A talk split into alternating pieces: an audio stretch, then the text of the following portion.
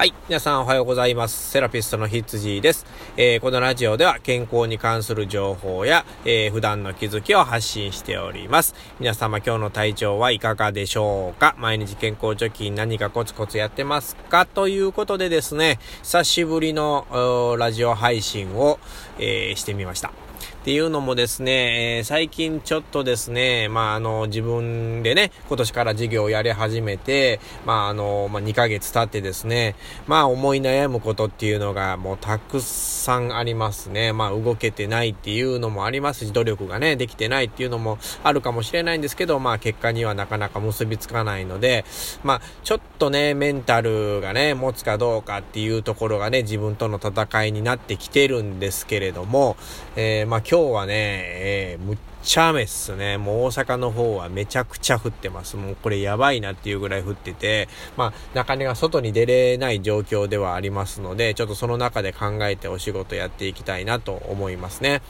まあやっぱりね、こう、春になってくると体調が悪くなる患者さんっていうのはもう毎年のように増えるんですね。で、やっぱり僕も一人ちょっと入院しちゃいましたし、まあちょっと収入がね、まあちょっとあの、落ちちゃったりとかしてるので、まあその辺のね、心の動きっていうのも、まあ実際自分でやるとあるんですよ。これ商売するとね。まあどの方もあると思います。コロナで減った方、仕事なくなった方っていうのもたくさんおられるので、まああのー、まあ少しだけ気分はわかるのかなっていうところころですけれどもね。まあ、緊急事態が明けて、えー、まあ、3月の動きっていうのが、まあ、大事になってきますけれども、まあ、ワクチンがまだ全然進んでませんのでね、まあ、収束にはこれからもう少し、えー、時間を要するだろうなっていうふうには思ってます。で、まあ、普段の生活に戻れるとしても、えー、おそらく来年以降、うんになるんではないかなっていうふうに、まあ、読んでますのでね、まあ、来たるべき時の準備として、今、えー、頑張らないといけないなと思ってる今日この頃なんんですけれども、やっぱりこうね、精神力ってのは人間なかなかね、弱いもので、えー、なかなかやる気がない時っていうのも結構あってですね、まあこれをまあ保つためにはまあ一体どうすればいいのかっていうのを、まあ日々コツコツ考えてるわけですよ。まあやることやりながら、まあ精神的な状態っていうのがすごい大事ですから仕事っていうのは、まあそこのメンタルですよね。メンタル部分っていうのを鍛えていかないといけないと。で、えー、最近ね、よく思うことっていうのは、まあコロナになってからずっとだと思うんですけれども、やっぱりこう、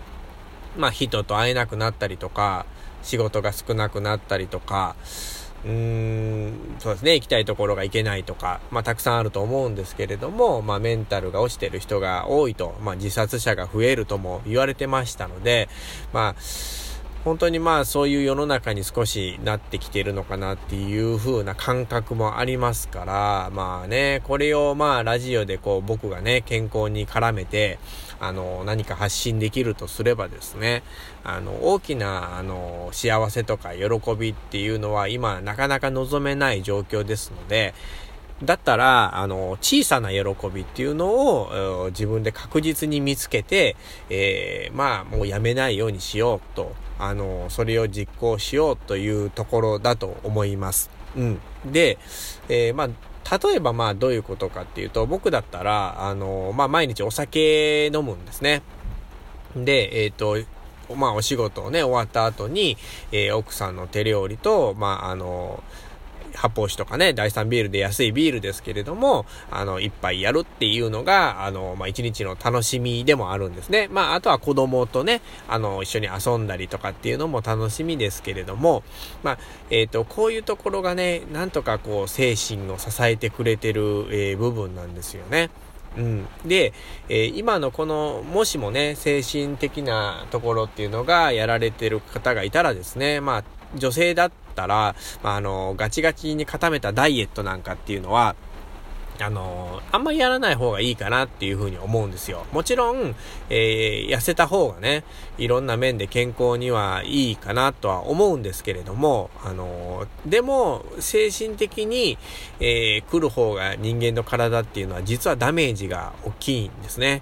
うん。だから、えー、食べたいものを食べれない状況っていうのは、あの、女性にとっては、えー、多分すごいストレスと思いますから、あの、その辺のね、バランスを考えながら、えー、ダイエットっていうのは実行してほしいなって思います。え何が何でも痩せるんだっていうのをこの時期にする必要は、えないかなっていうふうに僕は思いますね。うん。で、人間が少しでもこう幸せだな、嬉しいなってこう感じると頭から、えー、幸せホルモンが出ます。で、人間の体を治す、まあ、いわゆる免疫を上げていくっていうのは、このホルモンの作用なんですね。うん。で、ホルモンを、えー、脳からいかにこう、あの、分泌させるかっていうところが、まあ、健康の一つの鍵でもあるんですね。あの、そうするためには、やっぱり嫌なことをしないといけない状況にはあるんですけれども、まあ、自分で、えー、プチ幸せっていうのを、あの、見つけるっていうのが、